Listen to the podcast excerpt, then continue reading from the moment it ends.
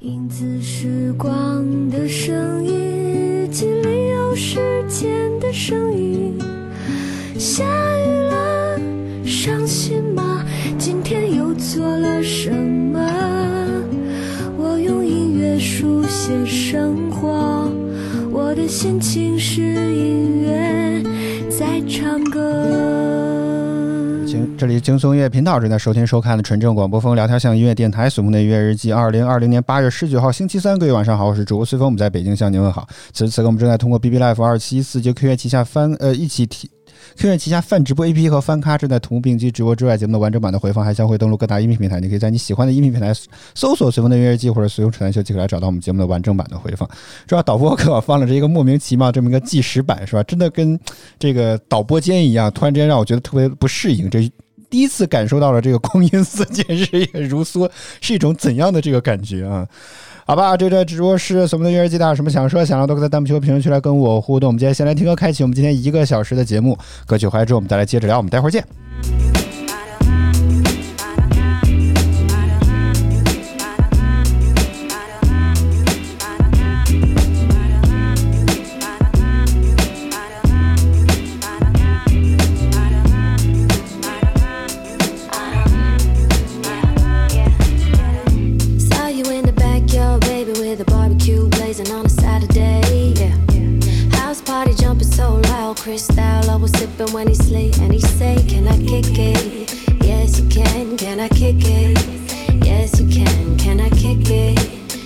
We can.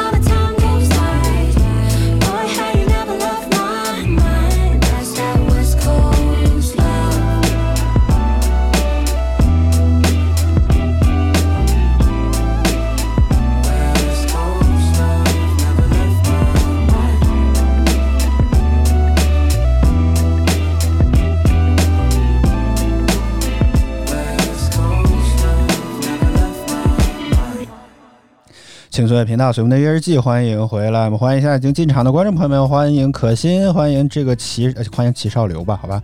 然后还有欢迎这个，哎，我刚刚好像看到还有一个人进来了洗脚水也进来了。好，欢迎大家收看与支持，呃，这是随风的月日记。呃，齐少流对我穿的这个衣服非常的感兴趣啊，说这个是米兔的 T 恤，这个倒是没有错。不过这件 T 恤已经有些年头了，竟然还没有坏啊，也很神奇。然后说之前小米商呃小米十周年的时候，说这个有一个演讲的时候有一个活动，是什么清空什么一百个人的购物车还是怎么地？然后啊，包括有什么一元秒杀这个 T 恤，这个倒不是从那个活动买到的，这个是我之前我也忘了一次什么样的活动啊，非常非常早之前啊得到一个小米的这么一件 T 恤啊，是小米同城会吧？对啊，二零一二年小米爆米小米爆米花同城会啊这么一个活动 T 恤，所以这个不是今年的啊。啊，然后还说这个什么之前这个齐少流还说什么啊、晚他在之前的八幺六的直播当中看到了群里面有人抢到了清购物车啊，他人都酸，他从来没有见过，从来没有这么的酸过。关更关键问题在于，就像以前啊，经常有说什么中五百万，天天都有人说中五百万是吧？经常能够在各种各样社会类新闻当中去看到，但是就是没有人发生在你周围，所以你会觉得这个东西很无感。但是这一次是真真正正有人中了这么一万块钱的大奖，而且就在你的身边，所以你会真实感觉到这个有有点酸啊。可心说橙色很适合我啊，那嗯、是吗？这个我一时不知道该怎么接。也许我还我好像还有其他几件橙色的 T 恤啊，也许日后可以来换着换来穿一穿啊。好，这现在直播的是《怂的约日记》，我们开场先来聊一个小的话题，我们先来这个找点状态啊，说这个首先第一个就是天气图标的问题啊，对，说到这儿我们先放一下天气预报。这个这个背后这个信息屏这个天气预报之前在制作的时候呢，然后我就跟导播有发生过一次很有意思的争吵。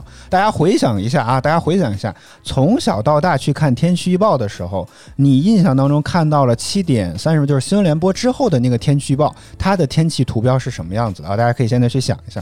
就是之前这个天气呃预报再去做的时候，包括这个天气图标在做的时候，其实就跟导播有过一些争执，就是也不知道到底是比如说 API 的返回的信息不一样呢，还是怎么地，就是对于雨这个东西的形容啊，非常的不一样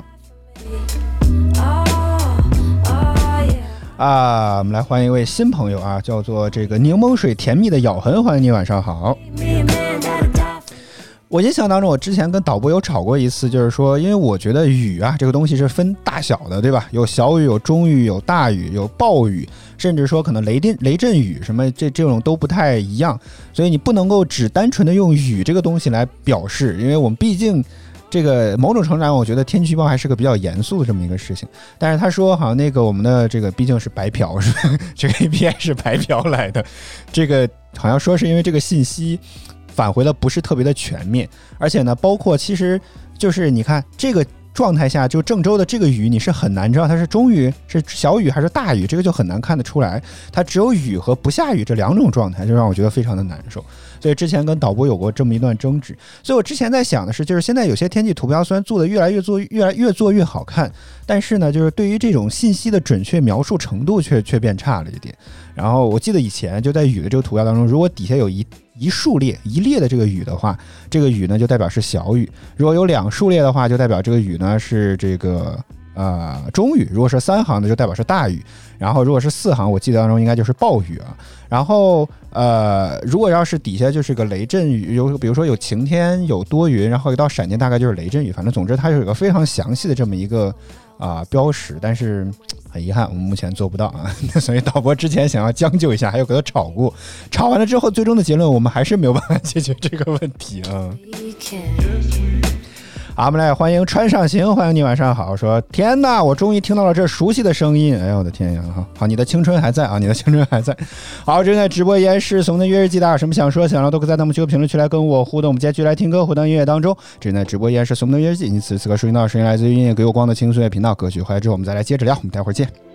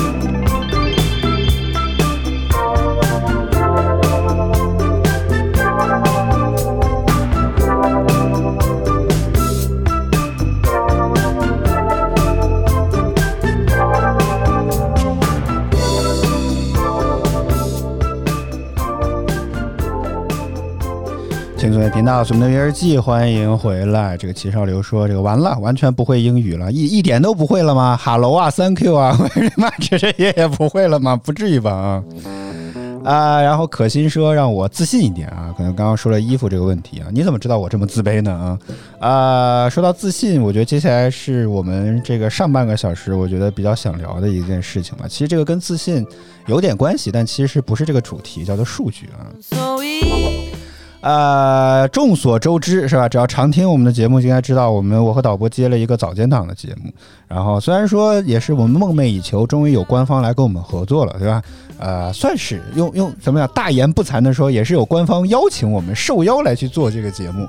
但是呢，呃，很难的一点就在于就是。就是你肯定多多少少还是呢得把这件事情当做一件工作来做，这个事情就很烦人啊。啊，谢谢柠檬水甜蜜的咬痕的礼物，谢谢你。然后呃，所以呢，这个其实虽然说我个人来讲，我基本上来讲是完全不 care 这个直播当中，就是我们现在直播做了这么长时间，基本上来讲我也不会关心数据这个东西啊，什么比如说平均观看时长我也会看一看，但是说这个东西它好与不好，我也不会说哎呀，今天这集怎么讲，就是这个平均观看时长不高，然后我就觉得哎呀太难受啦，这件事情很烦人啊之类的就没有。但是就是数据这个东西就不会特别的在意啊。好，观众又开始再一次向我发起了这个猜猜我是谁的这个游戏啊！柠檬水甜蜜的咬痕说：“你还能记得我是谁吗？” 不记得了，真的，不要再再折磨我了，好吗？这个穿上行之前已经在折磨我，大家都太爱改名字了，好吗？好，我要这个作为一个脸盲综合症的患者，好吧，这个这个大家的换名字之后，我是真的没法记得啊。然后呢，呃，但是呢，这个毕竟平台方愿意砸资源是吧？砸资源给你，但是多多少少肯定他们自己还是有一些考量的。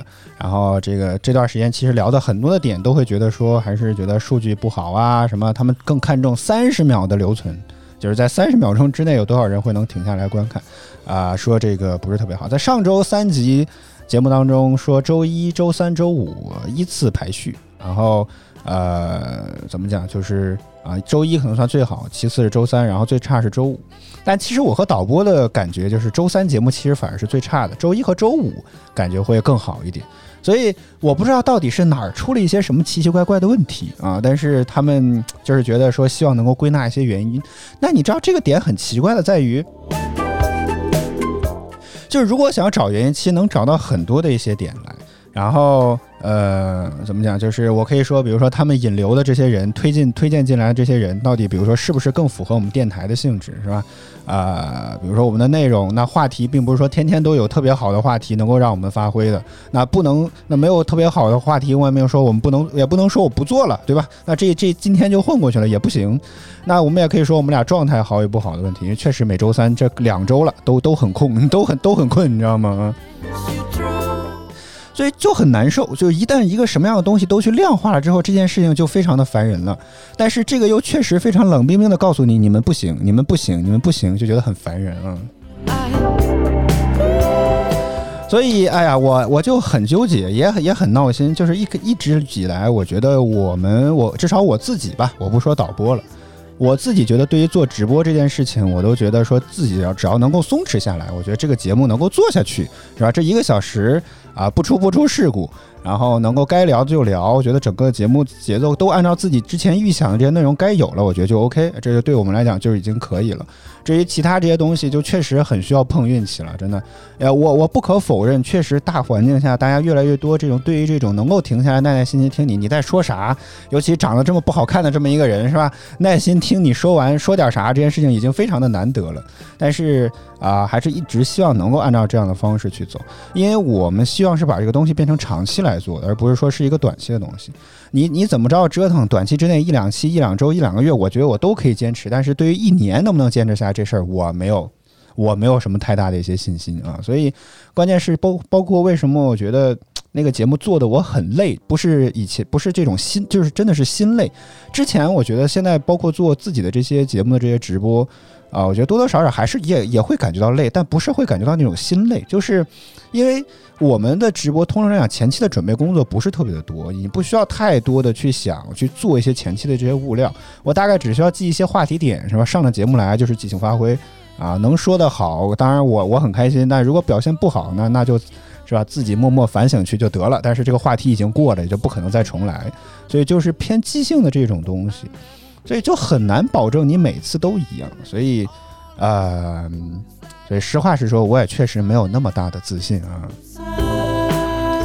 啊，也欢迎 Big Peter，欢迎你，晚上好。说这个我一笑啊，就挺好听的，好吧？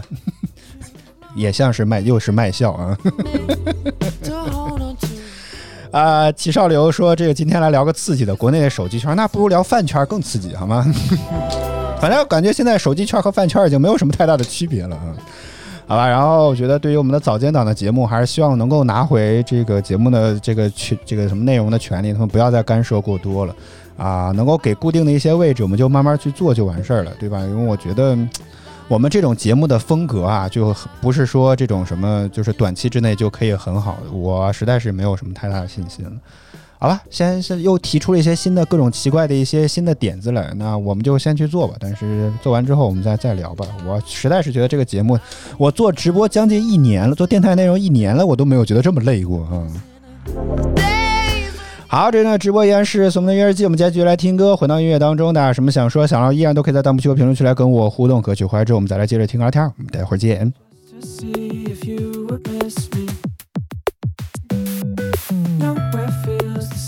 Brooklyn. Dancing like nobody's looking. But oh, what a dream if we could be so lovers in the suburbs. And all I can see are my philosophy's going under. Cause somebody loves you. Somebody loves you. I'm trying not to. But somebody loves you. Taking pics, you're never sending. This hole I'm in is never ending. It's lonely here without your laughter. And I'm afraid of what comes after. But oh, what a dream if we could be subtle lovers in the suburbs. And all I can see are my philosophies going under. Cause somebody loves you. Somebody loves you. I'm trying not to. But somebody loves you. Somebody loves you.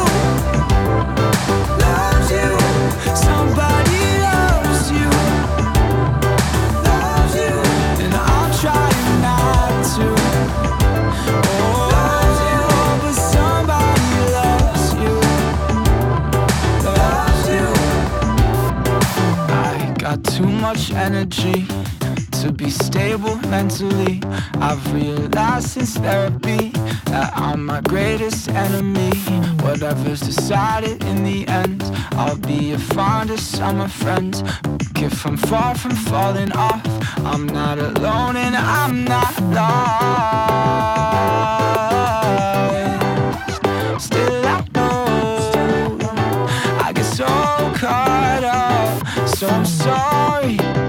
Are you lonely? Are you tired? Are you falling?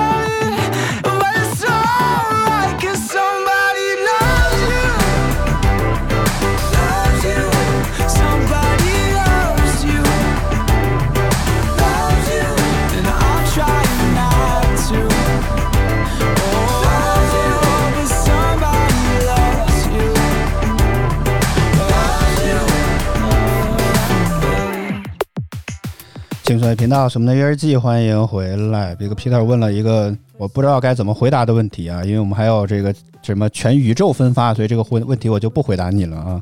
呃，Ken B D 说，这每次看直播都可以淘到一首喜欢的歌曲啊，比如就这首啊。好吧，那这个反正我觉得啊，就是电台很大的魅力就在于你不知道我接下来要聊什么，你也不知道我要放什么样的歌曲，所以我有些时候我特别不是很能理解啊，某直播平台就是每次之前啊，甚至在播那个平台的时候，你是要把提前把你的歌单的歌都要去选好，然后在里面放出来。虽然说我觉得可以把歌词直接写在这个直播间的界面上，确实感觉是一种非常非常。呃，创新性的这么一个操作，就是之前的直播很少人可能会想到这点，除了我们之外，我们很早就想到了，对吧？但是你知道，就是这样的情况下，你就会相，因为那个时候观众就能够看到主播接下来要播的歌单，我觉得这个多多少少就会少了一些，这个怎么讲，就是神秘感。如果真是这样的话，如果大家抱着找歌的心态来进入到你的直播间，他只要一翻一下你待播的这些歌曲，他就知道你要放什么了。那如果这样的话，就是个大型的活人歌单，我觉得这个就没有什么太大的意义了，所以我就觉得很奇怪啊。好，随风的约日记，我们接下来聊聊蟑螂吧。哎呀，这个我也不知道为啥我们家这个突然之间开始有蟑螂了啊！这个蟑螂都能爬到二十层楼高，这个也是很神奇。啊、大概在一周之前，有一次我去厨房拿什么东西来着，我忘了啊，我忘了。但是呢，这个啊，我就突然之间看到这个案板上，就是切菜那个案板上面，然后有一只蟑螂在爬。然后我就我就大概说了一下这件事情啊，结果没有想到导播竟然怕蟑螂，真的就是要知道，我之前也说过，我个人是怕鬼片怕的要死，你知道吗？然后我就觉得我一直以来我都觉得我属于胆子比较小的那种人啊、但是其实蟑螂这个东西，我只要觉得它没有毒，我就不会害怕。就是如果说一个东西，我觉得可能多多少少有一些毒性，我觉得这个事情我就可能受不了。但是蟑螂这个明显我知道是没有什么毒性。啊，我就觉得我捏死它，甚至都不会有比捏死一只蚂蚁，我觉得都不会，就怎么讲，就是就是完全心里没有任何的负担啊。但是我没有想到，导播完全不怕鬼片，竟然怕蟑螂，怕的要死。他在厨房门口坐着，然后因为他的这个电脑在厨房门口，然后一说有蟑螂之后，直接就躲到了沙发上去了，离得巨远，然后一直在问我抓到没有，抓到没有啊。然后蟑螂呢也确实非常的狡猾啊，多东躲西藏，到处乱跑，然后有个缝隙它就钻，找了老半天才终于找到它，然后一把一一下子给它掐死了，真的是。然后呢，当然这个俗话说得好，只要有一只蟑螂，就代表你的家里已经有很多只蟑螂了。所以啊、怎么讲就是。怎么讲？就灭蟑螂这件事情就被我们提上日程，也特别凑巧，是吧？我们又看了一个评测的视频。事实上，之前回形针 Paper Clip 也有说过这个蟑螂药的这件事情。虽然说结论相对来讲比较悲观，就简而言之，就是蟑螂也是有耐药性的，所以你你还不能够老用一种蟑螂药，或者说也没有一种蟑螂是完完全全可以把蟑螂给杀死，因为蟑螂好像也在不断的进化。虽然说回形针说的一种什么呃去蟑螂的杀蟑螂的这个药，而且可以连环的杀。呃，感觉很好，但是也有新的研究证实，它也有一种蟑螂自己也有一种保护机制，可以抵抗这个病毒在体内啊，在蟑螂的体内能够发作。哎呦我的天，这真的是，这果然是打不死的小强啊！这个真的是啊。但是呢，啊，这个我，所以我们前两天又看的那个评测呢，就是说你可以多种蟑螂药不定期换着来，是吧？在它产生耐药性之前，你就换着来。虽然我不知道这个会不会产生更大的副作用，但是不管怎么着，先买点试试啊。所以导播就在啊、网上先买了一盒吧，大概是啊，然后就散在了这个厨房的角落。昨天刚下去的，我还没有当打鱼一样，还没有看到这个呃怎么讲这个。这个收成怎么样？到底杀了几只蟑螂啊？希望这个吃的这个药了回去蟑螂，这个吃了药的这个蟑螂能够回去把这个食物带给你的同伴，好吗？希望你们能够连窝端啊。好，这在直播依然是《怂的约日记》，我们接下来听腾讯音乐集团有你音乐榜榜单和歌曲。回来之后，我们再来接着聊。我们，我怕我又切错了。好，我们待会儿见。腾讯音乐集团有你音乐榜亿万用户都在听的热门华语新歌第三名，璀璨，只是片面。第二名，怎么会有些摇晃的那片藏在心中的深邃海面？冠军单曲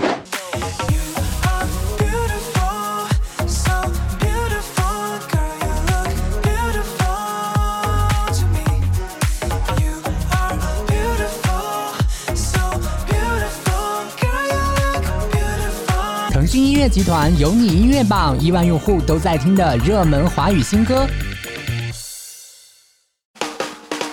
您正在收听收看的是轻松音乐频道。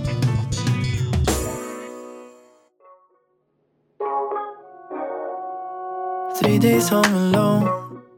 The cat won't leave the closet since you took all of your clothes. But she really loves the boxes that you left next to the door. This doesn't feel like home. And now I, I'm fighting off the feeling that says go find someone to be with. It'd be much easier. No, this time I, I, I'm swearing off a lover until I feel fully recovered. It's about time. I guess I'll get used to living with no It's just me, myself, and all my emotions. I wanna love again, but I know that I can't tell. I get used to living with no one. I'm back at square one. I thought that by tomorrow I'd be better than I was. Another chance to change, but now tomorrow's come and gone. Back at square one. And now I, I'm fighting off the feeling that says go find someone to be with. It'd be much easier. No, this time I, I, I'm swearing off a lover until I feel fully recovered. It's about time. I guess I'll just me, myself,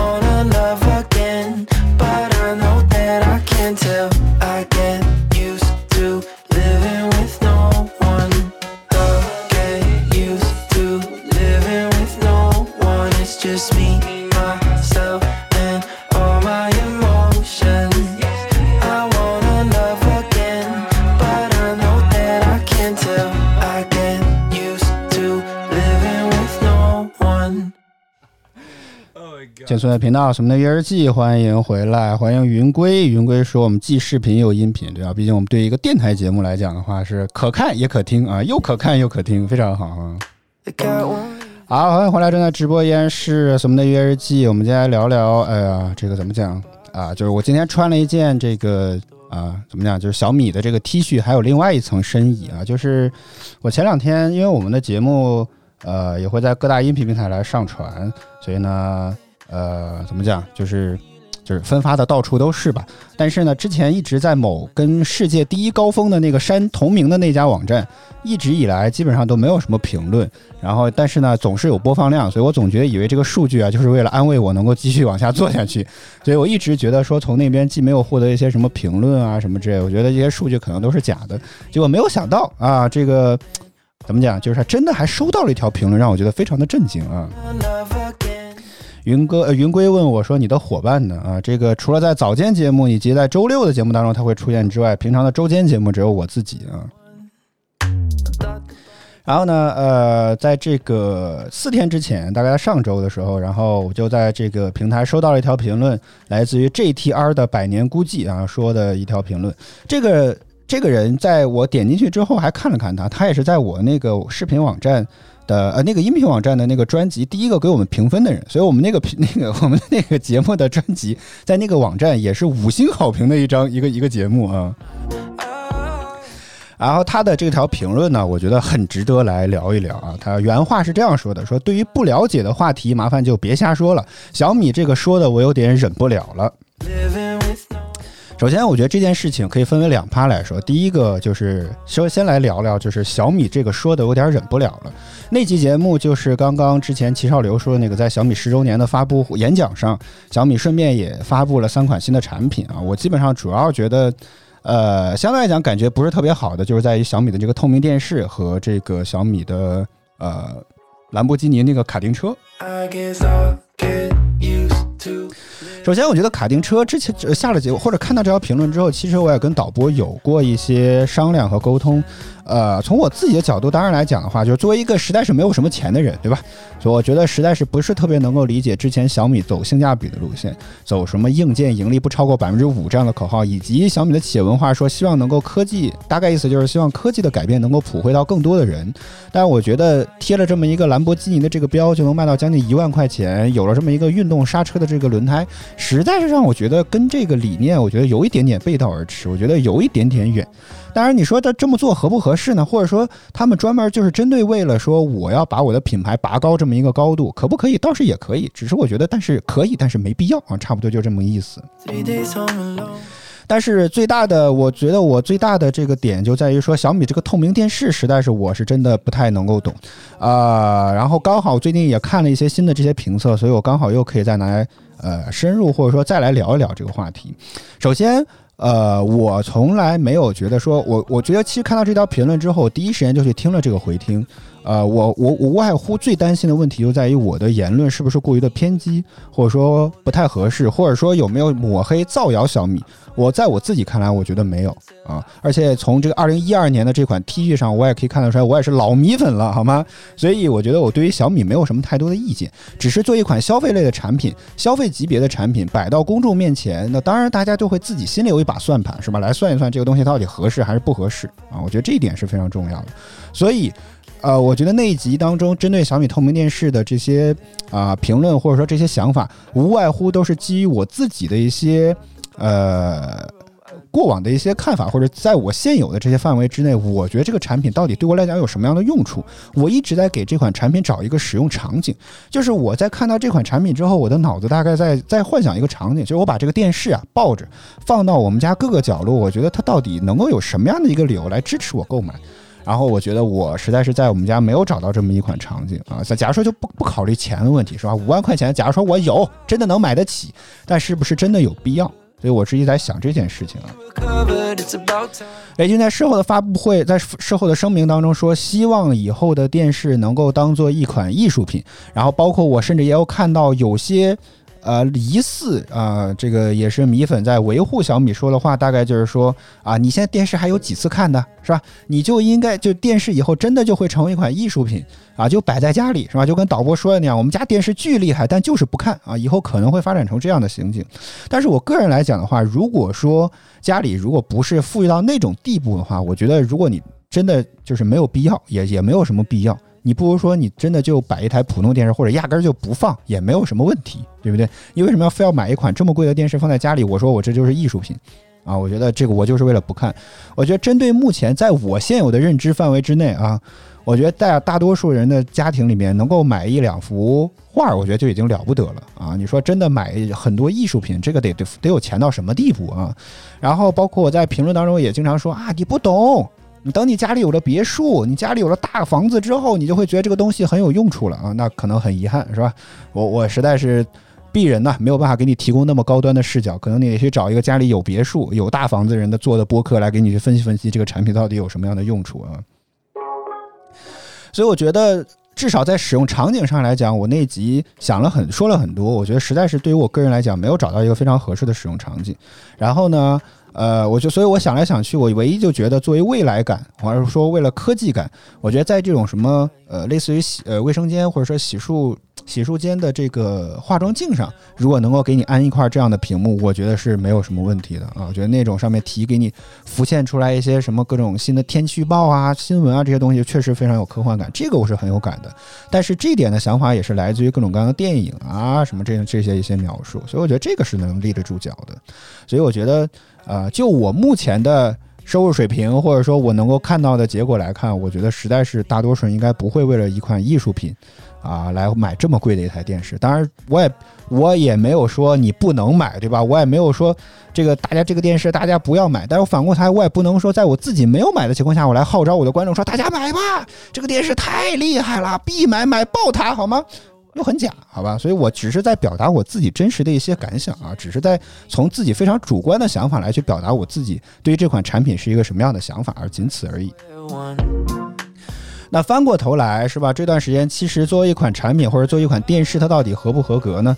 啊、我我自己和导播看了一个之前从爱否评测出来的 Mr 厉害他们自己新创建的叫先看评测，啊、也针对小米透明电视进行了一个快速的上手的评测。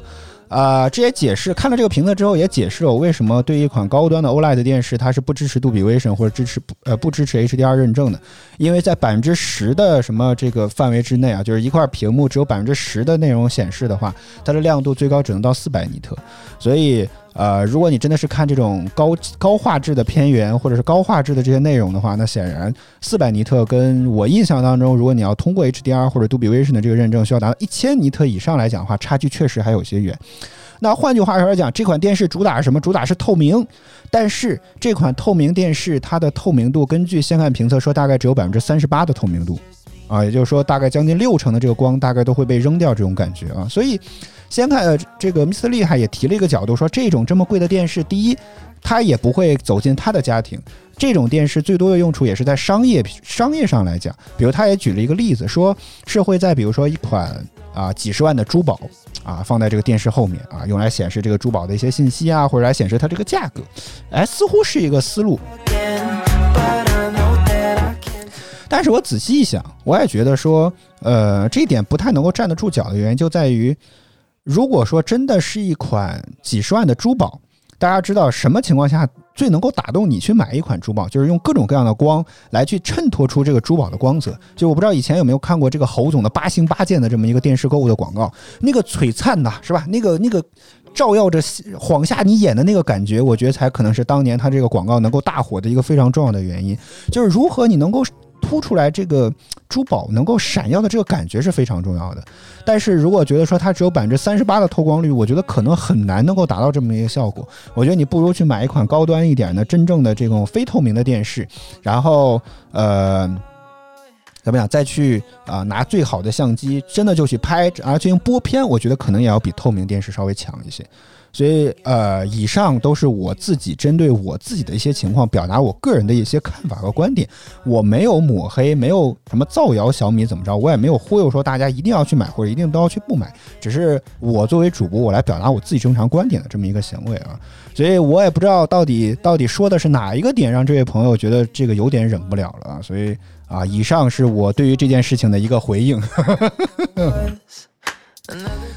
好吧，然后我觉得，呃，首先还是非常感谢他能够评论吧，毕竟我们这个节目实在是也没有什么太多的人看和人听，已经有人能够评论，我觉得是一件非常，啊、让我觉得非常惊喜和意外这件事情，所以我也只是说站在我自己的角度和立场。啊，和自己的自己的实际情况来去表达我对这款产品的一个什么样的一个想法和一个心情，所以简单来讲就是我肯定不会购买啊，就简单来说就是这样。所以在我现在情况下肯定不会购买，所以我也并没有忽悠的忽悠大家一定要买或者一定不买，大家自己看自己的情况啊，只是给提供大家一个想法。至于你说的不了解的话题，麻烦就别瞎说了。这个我们先来听一首歌，稍微休息啊，回来之后我们再来好好聊这个话题啊。这人在直播依然是随我们的音乐日记，您此时此刻收听到声音来自于音乐归有光的轻松乐频道，我们待会儿见。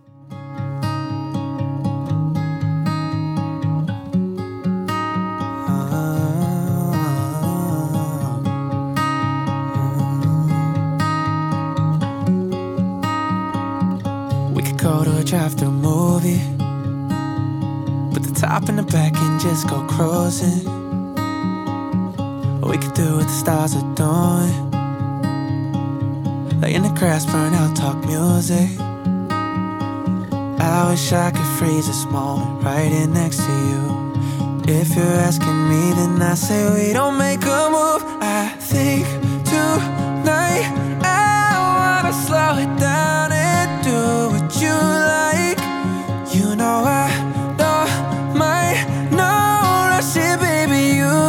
stay the whole night.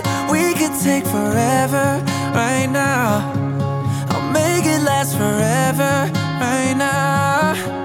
We could take forever right now. Make it last forever right now. Yeah. So let me love you until the sun up. Check it out, hold you close, cause I just adore ya.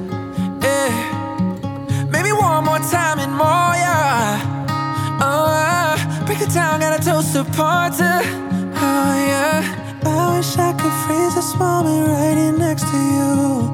If you're asking me, then I say we don't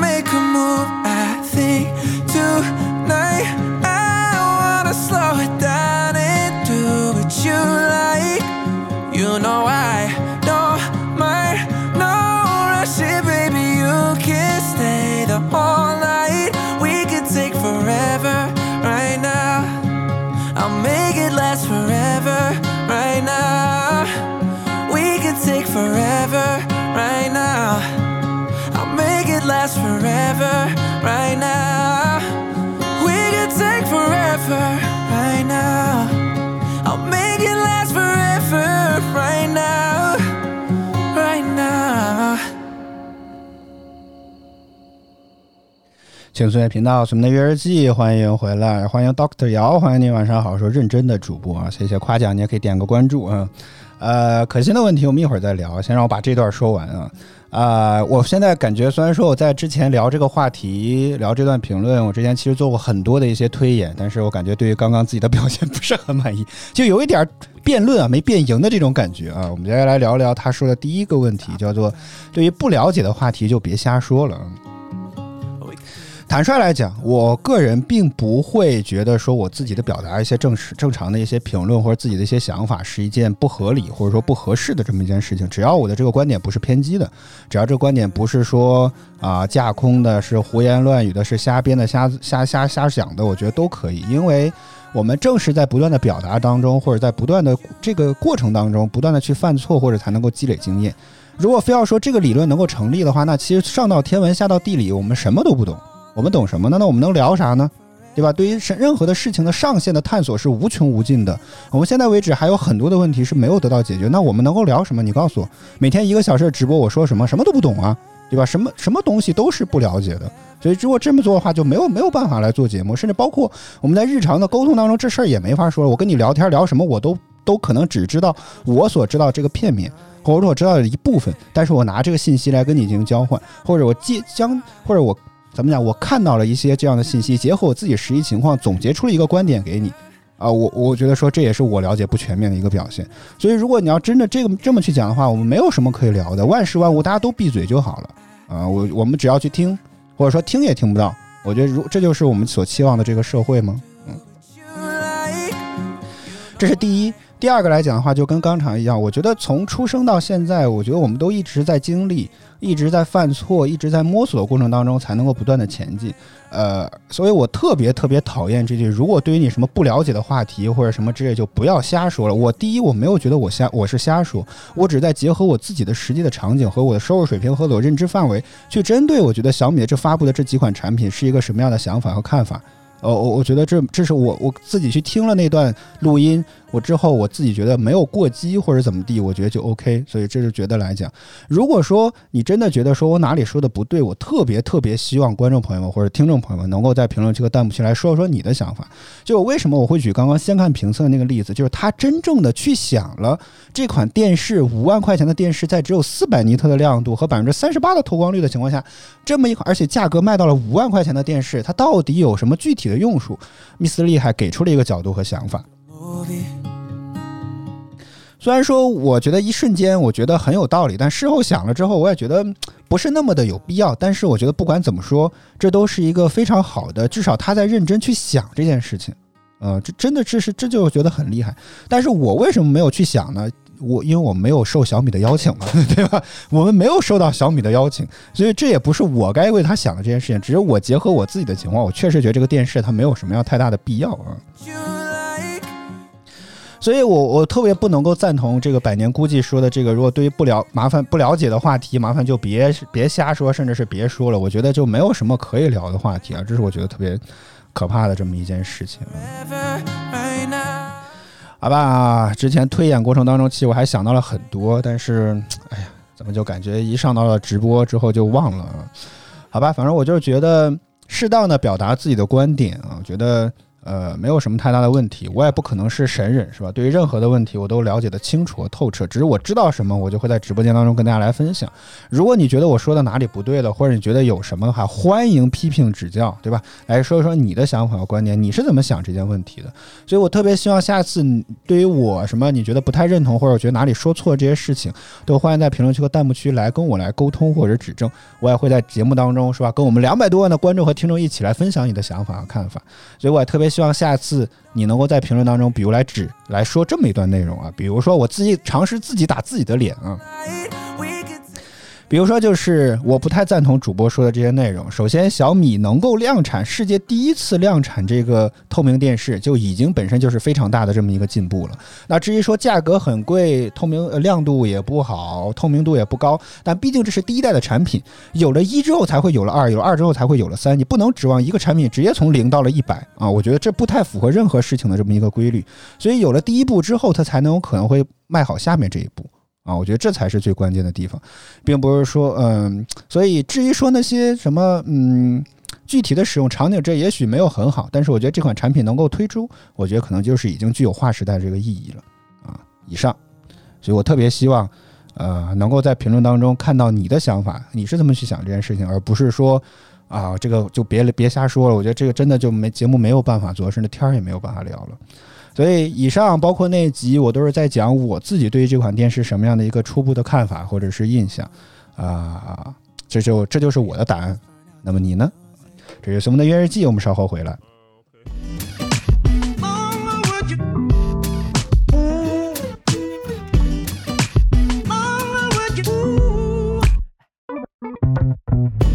If I got one thing right, it was you and me. through the window so nobody sees. Pull me closer, please.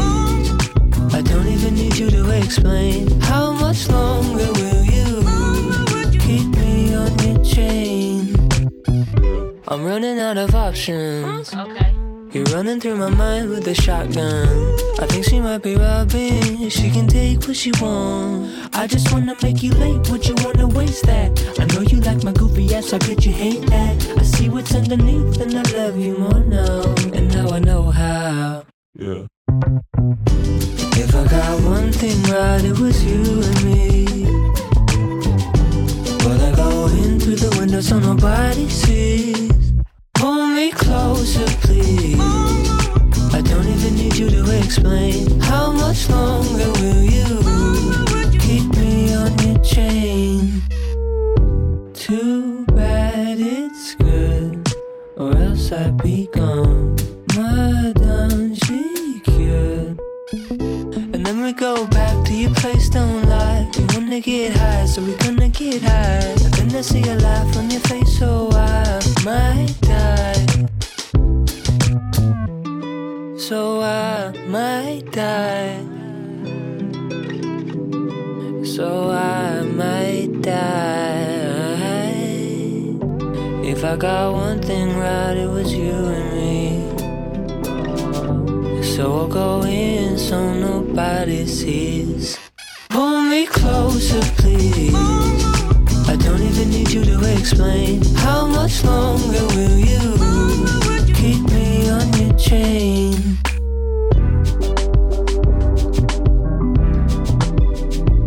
How much longer?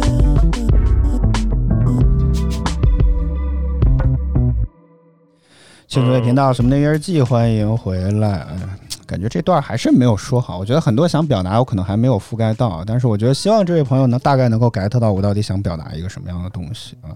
呃，我并没有觉得说我所有说过的每一句话都是完全正确，然后什么呀，不不不不会被推翻或者是反驳的，我觉得这个是不存在的。啊、我觉得如果说啊、我只提供给你一个角度或者一个可能，我当然想的可能没有那么高，但是呃，我只是基于自己的一些想法说出了这一自己的一些经历或者一些过往，然后提出了自己的一个想法和一个观点啊，做出了这么一个结论。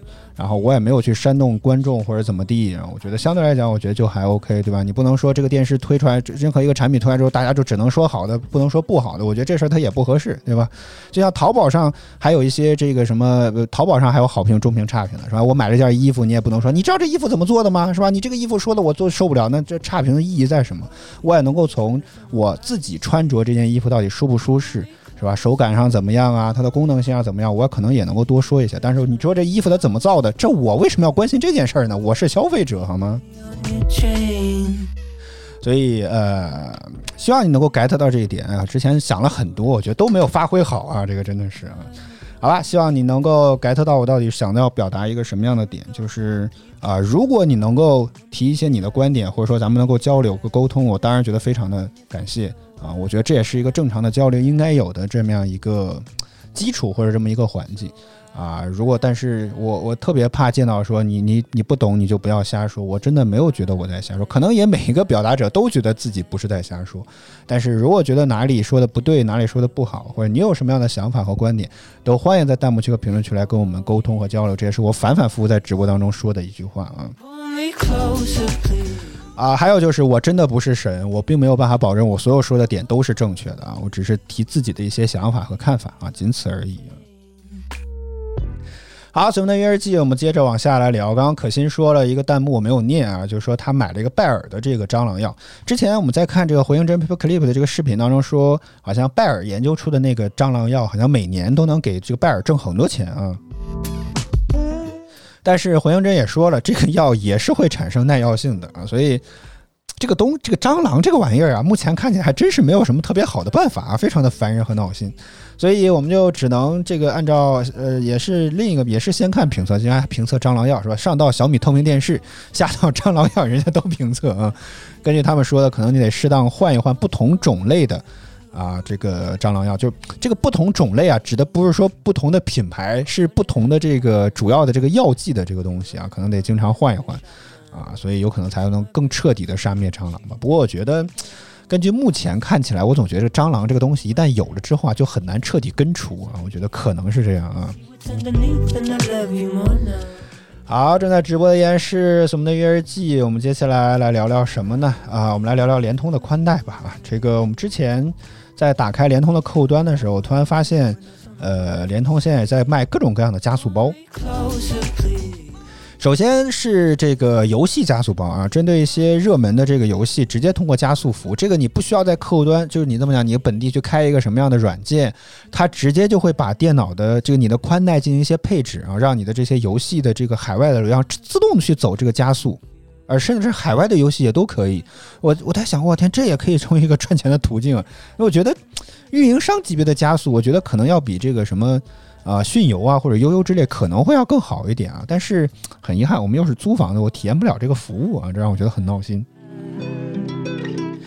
另外一点呢，就是呃，它还推出了一个专门针对主播的这么一个加速服务，呃，但是价格巨贵无比啊、唯一有的一些变化呢，就是这个上行的带宽提升，它是一千兆的宽带，下行是没有什么问题，但是下这个上行的带宽大家会给你拉到一百兆，这也是目前我觉得在家用宽带能够看到上传量最高的这个带宽的上传的速率了啊。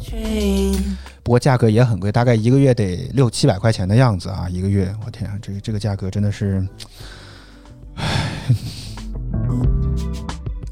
欢迎冰糖啊，这看来又是被我的头像骗进来的，说这个头像是我们是我好吗？是在导播精心修图下之后的我。嗯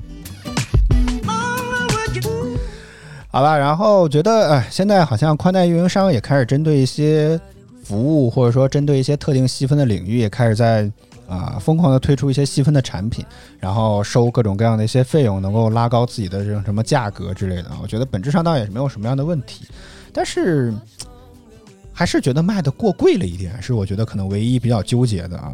然后呃，此外还针对专门针对什么孩子上网校也有专门的这个呃什么讲加速包，针对一些热门的网校啊啊和一些什么上课的这些客户端也有加速服务，好像我我这个事情就让我想起来之前哈，我看国外档脱口秀的节目也说，他好像是也是美国一家什么样的运营商，当年想要针对一个什么样的法律，大概就是针对特定的。